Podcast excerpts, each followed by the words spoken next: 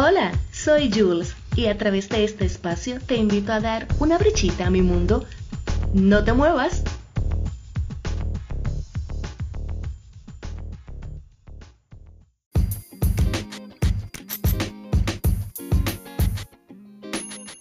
Hello, mi gente, ¿qué tal? ¿Cómo están?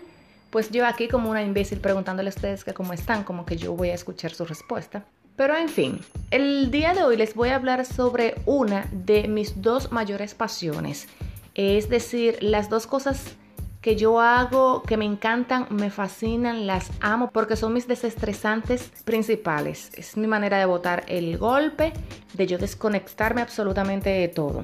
La primera de esas dos pasiones es bailar, o sea, a mí me encanta bailar como ustedes no se imaginan. Yo bailo hasta los anuncios, hasta que tenga que meter los pies en agua tibia de sal pero de la que les voy a hablar es la segunda y es mi pasión por el hiking, o sea, el senderismo, junto con acampar, ya sea de manera separada o combinada las dos.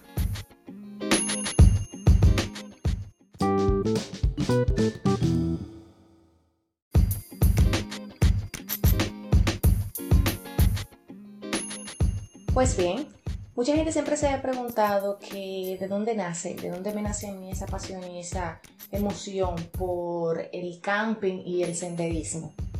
Así que les voy a contar que desde pequeña, bueno, ya ustedes saben porque se lo he comentado en otros episodios, que yo siempre he sido, especialmente cuando era jovencita, he sido muy marimancha. Y entonces cuando yo tenía 9, 10 años, yo pertenecí siempre a la comunidad de los Boy Scouts. Yo estuve de manera intermitente en varios grupos como hasta los 16 años, que ya ahí uno se empezó a esclavizar, tenía que trabajar y dejar ese tipo de cherchas. Pero el punto es que yo en el año 96 incluso participé en el campamento Oaxaca, que se celebra en Puerto Rico todos los años. No sé si lo están haciendo, lo siguen haciendo aún y a la edad de 16 años también llegué a participar en el Campamento Nacional que se celebra en República Dominicana, donde todos los grupos Scouts tuvieron presencia, señores, y la experiencia fue única. Ahí llovió. Y la casa de campaña de nosotros, por ejemplo, de mi grupo, se llenó de agua, que yo no sé cómo explicarle. Tuvimos que emigrar incluso y amanecer todos acostados en una lona, del aguacero que había caído y de las condiciones en las que habían quedado los bultos, la casa de campaña etc. Pero mi punto es, en realidad, que desde ese entonces a mí siempre me ha gustado ese estilo de vida salvaje, en el monte, incluso hacer rock climbing, todo lo que tenga que ver con estar en el monte, encaramarme, en contacto con la naturaleza, todo eso a mí me fascina. Ese es mi momento de yo encontrarme conmigo misma, de meditar, de pensar en mí y de, y de disfrutar sobre todo de tantas cosas bellas que nos ofrece nosotros la naturaleza. Partiendo de eso, de esas eh, experiencias de pequeña, cuando yo regresé en el 2013, a finales del 2013 de España, yo me puse a buscar información de empresas y turoperadoras que hicieran excursiones al Pico Duarte, porque yo toda la vida tuve el sueño y la ilusión de yo subir al Pico Duarte. Así que se me metió eso en la cabeza para ese momento llegué a encontrar una tour operadora que, me convenía y le dije, vamos a darle. Así que en enero del 2014 fue mi primera experiencia. Pues la, la experiencia ha sido tan placentera, me he enamorado tanto de ese ambiente, de ese estilo de vida, que yo llego a ir dos veces al año. Ya en enero lo que estoy haciendo es que voy directamente al Valle de Tetero y en junio o septiembre ya hago Pico Duarte por cualquier otra ruta que no sea la de la Ciénaga, en Jarabacoa. ¿Qué pasa? Que el Pico Duarte hay varias rutas para llegar hasta allá. La más común es la de Jarabacoa, por Manabao, que es por donde se van prácticamente todos los grupos en el mes de enero. Ahí se arman unos tapones de gente y de mulo.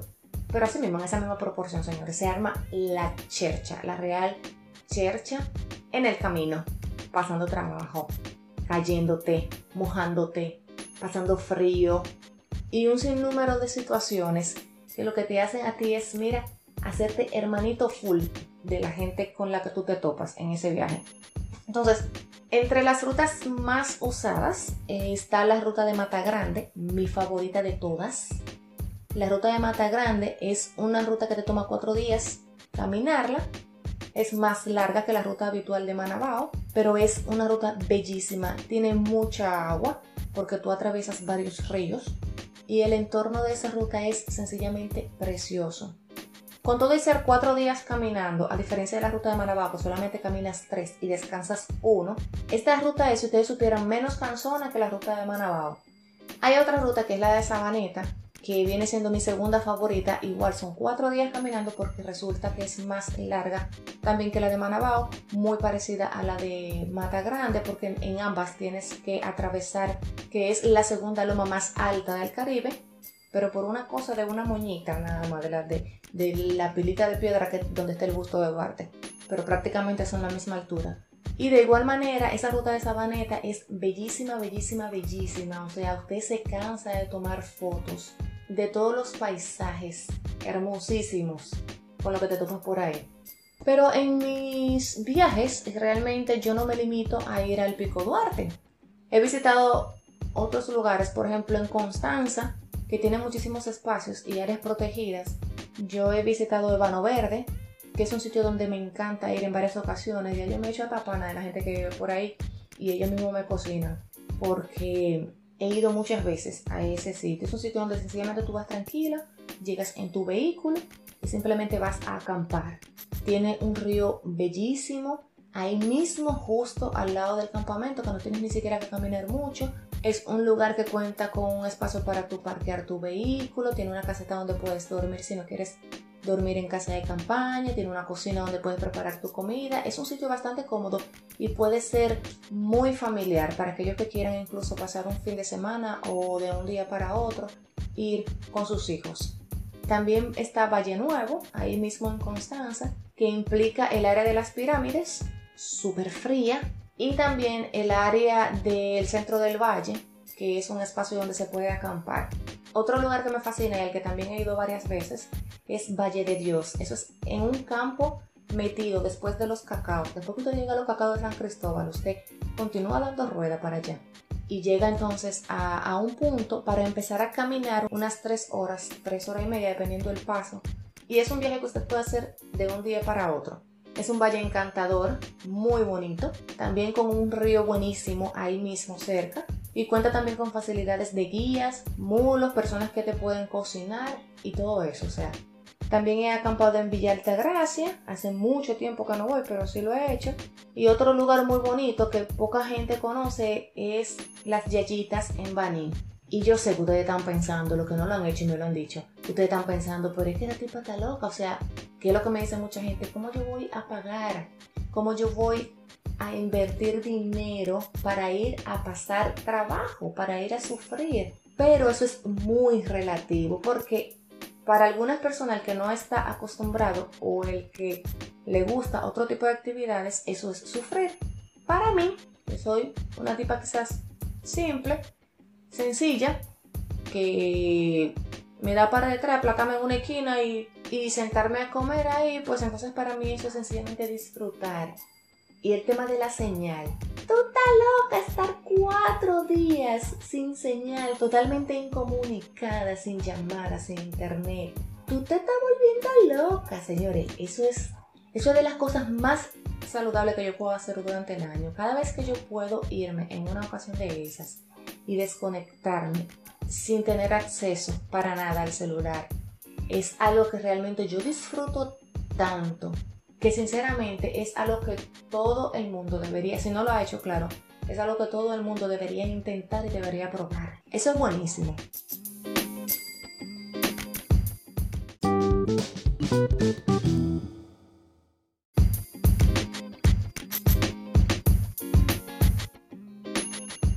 Y hacer este tipo de actividades o que te guste este tipo de actividades no es algo de lo que usted pueda simplemente convencer a alguien o que pueda enseñarle a alguien.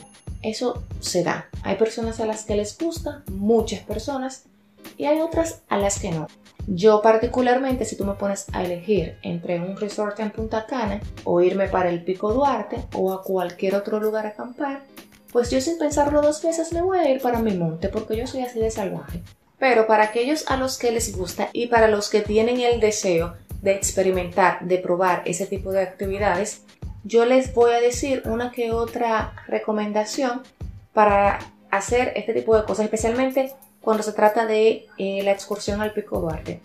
Lo primero es tener una buena condición física. Si usted sube la escalera de su casa y no le da un paro cardíaco, entonces usted puede pensar en ir al Pico Duarte o a Valle de Dios, por ejemplo, que hay que caminar. Pero ojo, que cuando hablo de estar en condición física no me refiero a estar con cuadritos, a estar super fit, ni siquiera ir al gimnasio y hacer pesa, levantar pesa y estar fuertecito, porque muchas personas están bien fuertes, especialmente los hombres que se dedican a hacer pesa, están bien fuertecitos, se ven muy bien saludables, pero caminan dos kilómetros de esos de loma, mi amor, y hay que llamar al 911. Otra recomendación es que usted debe ahorrar, porque, por ejemplo, para la excursión al Pico Duarte no es algo, no es una excursión que te cuesta 50 pesos ni 500 pesos, sino que ronda entre los 8 mil hasta 15 mil pesos dependiendo la agencia con la que tú te vayas. Hay unas que son más económicas que otras, hay rutas que salen más caras que otras y así sucesivamente. Y no todo el mundo puede sencillamente ir y sacar 15 mil pesos para ir a hacer un viaje, para ir a hacer una excursión. Lo digo por experiencia propia. Yo, como soy una pobre diabla, yo tengo que ahorrar ese dinero, buscarlo con muchísimo tiempo de anticipación. Tú supiste para yo. Otra recomendación es abastecerse de lo necesario. Si eres una persona a la que le gusta hacer este tipo de actividad de manera recurrente o entiendes que te puede interesar hacerlo de manera recurrente, continuar haciéndolo, es bueno que tú poco a poco empieces a comprar las cosas que sabes que vas a necesitar tener un buen sleeping bag. Uno para temperaturas muy bajas, preferiblemente bajo cero. Para el caso del Pico Duarte, Valle de Tetero, la Pirámide en Constanza, Valle Nuevo, porque son climas muy fríos. Y otro para un clima de verano, temperatura normal, ya para cuando vayas a un sitio con, evidentemente con un clima más cálido. Tu casa de campaña, si puedes comprarla, yo les recomiendo a cada quien que lo haga porque aunque en algunas circunstancias no sea necesaria, no la vayas a utilizar, puede que en otra sí. Entonces, bueno, contar con ese tipo de cosas. Un buen foco de cabeza, zapatos aptos para ese tipo de actividades, especialmente para senderismo, y por supuesto ropa cómoda para este tipo de actividades. De más está decir que debe gustarte hacer estas cosas, porque de lo contrario vas a maldecir hasta tu mamá que te parió y por eso llegaste tú hasta ese lugar. Si nunca lo has hecho, entonces prueba con algo sencillo, más corto, de menos tiempo, para que entonces veas más o menos lo que sería y así puedas ir aumentándole a la actividad. Y algo muy loco para algunos, estar dispuesto a desconectarte del mundo por completo. Porque en la mayoría de, de, los lugares que son zonas protegidas o que son de acampar o de hacer senderismo, no hay señal de ninguna compañía. Por ejemplo, de los que yo mencioné, en los que yo he estado, en ninguno de esos hay señal. Así que ya tú sabes lo que le espera si coge para esos lugares.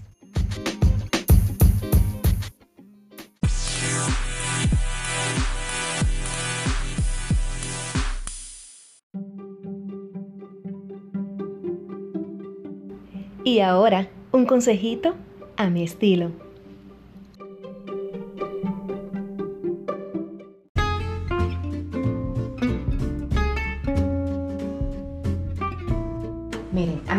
la atención, la gente como que no se ubica en tiempo y espacio. Yo no sé por qué nosotros los dominicanos regularmente tenemos esa maña como de creer que hay que ir vestidos de igual forma a todas partes. Me explico. En el caso de las mujeres, zapato alto o zapatilla alta, el jeans o el pantalón apretado con la blusa puede ser manga larga de vestir sobre todo, pelo suelto de salón, maquillaje y las prendas que no se queden. Déjenme decirles que todo lugar y toda ocasión tiene su forma de vestir.